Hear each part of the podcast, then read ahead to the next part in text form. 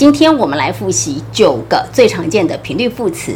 第一个百分百叫做 always，第二个百分之九十叫做 usually，第三个发生几率是百分之八十的 normally。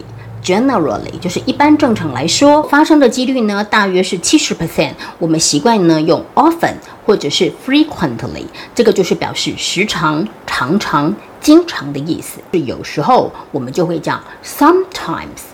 所以发生的几率呢是百分之五十 percent。那如果是偶尔呢，大概是三十 percent 左右，我们就会讲 occasionally。发生几率如果是十 percent 的话呢，就是 seldom，就是指很少。那如果比十 percent 还要少，就是很少见的、很罕见的，我们会讲 rarely，或者是 hardly ever。最后呢，如果发生几率是零 percent 的话呢，我们就会讲。